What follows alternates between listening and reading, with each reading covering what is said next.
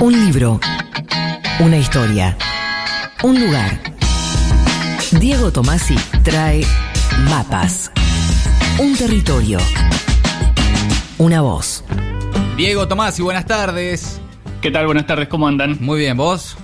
Bien, muy bien. ¿Qué onda hoy? Esta columna se llama Mapas, ¿no? Yo Sí, escuché bien. mapas. la presentación. Bueno, Sí. en este momento voy a proceder a pegarme un tiro en el pie No. porque voy a decir, atención, todos los mapas mienten. ¿Cómo todos los Repito. mapas mienten? Todos los mapas mienten, señores. No. Pero Tomasi, eh, estás atentando en contra tuyo. Sí, un poco sí. En realidad, esta afirmación un poco tirabomba necesita una explicación. Por favor.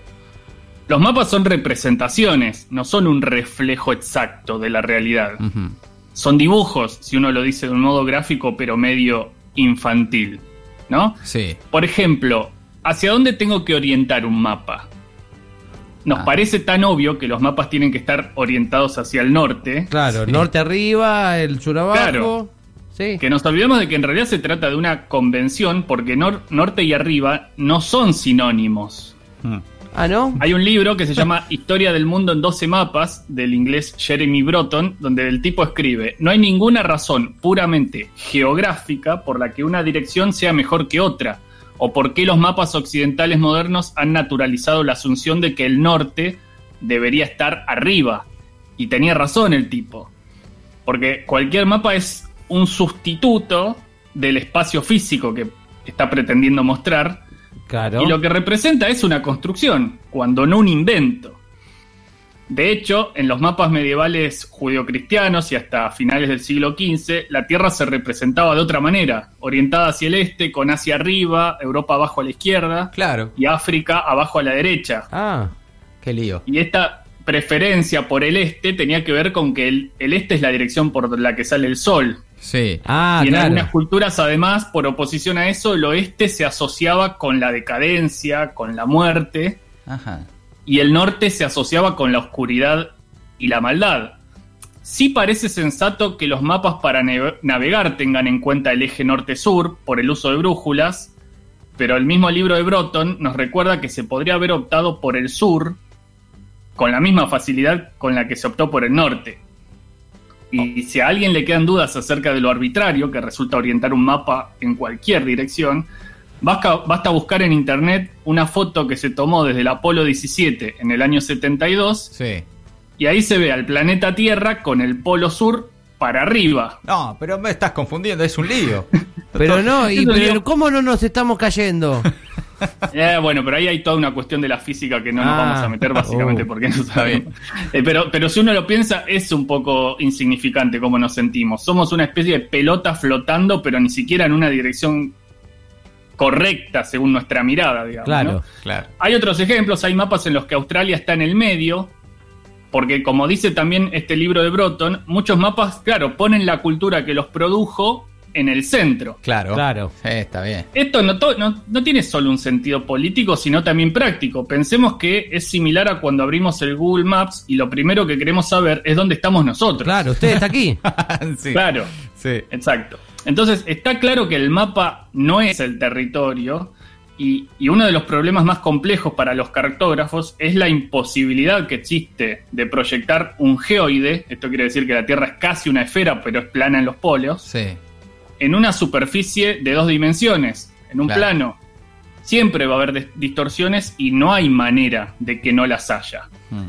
Dentro de esa mentira inevitable que es cualquier mapa, hay mentiras y mentiras, porque el mapa Mercator, que es el que usamos todos nosotros en la escuela, Sí. el mapa mundi más conocido, que es lo más aproximado posible a lo que podríamos denominar medio pomposamente y sin imitar a ningún periodista de la tele, la realidad, aún así tiene desfasajes.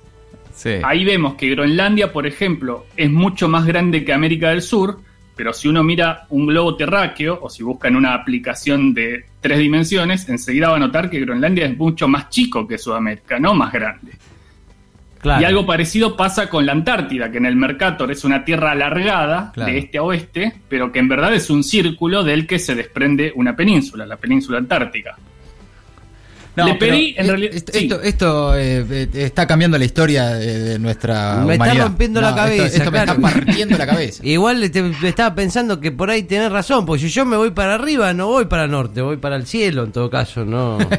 Claro, No me sirve. Exacto, exacto, exacto. O para abajo, según desde donde te fotografíe el Apolo 17.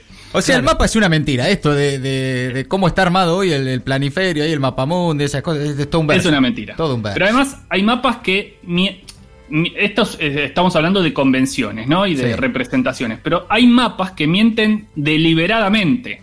Ah, bueno. Y le pedí a un especialista en el tema que nos contara ejemplos de mapas mentirosos y esto fue lo que dijo. A ver.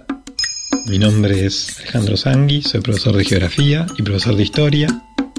Un mapa que me parece muy interesante de pensar es el mapa conocido como Hemisferio Oriental. Es un mapa del siglo XIX que fue realizado por un cartógrafo inglés llamado John Tallis y que más vulgarmente es conocido como la gloria del Imperio Británico. En este mapa lo que podemos ver son los territorios de Europa, de África, de Asia y de Oceanía y parte de los océanos circundantes y todo alrededor aparecen dibujos donde se pueden ver a los nativos de estas tierras vestidos con ropas tradicionales, enfrentados a los europeos, portando armas tradicionales, pero además aparece en representaciones de menor tamaño mucha de la fauna de estos distintos lugares. Lo que Talis estaba buscando transmitir en este mapa es que todos esos territorios, que básicamente no eran Europa, eran territorios salvajes.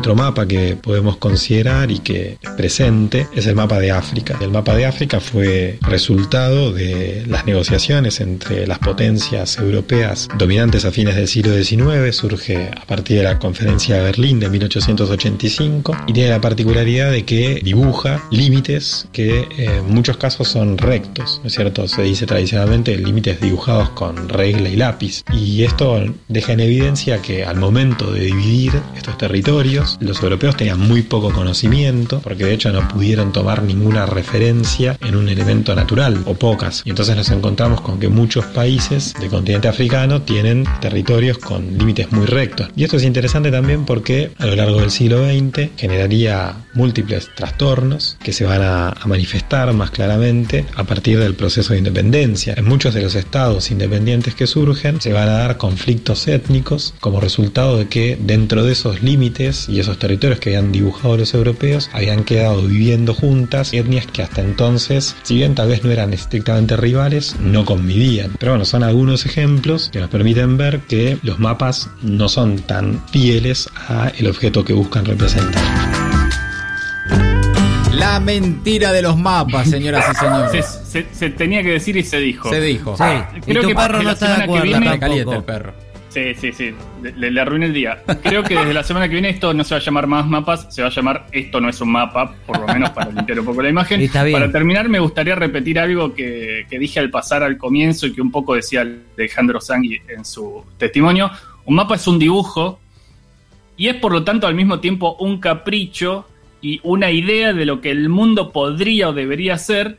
No me parece poco y en el fondo no me parece una mentira tan dolorosa. Totalmente. Mapas, hoy antimapas. Diego Tomás y maldita suerte. Abrazo. Maldita suerte.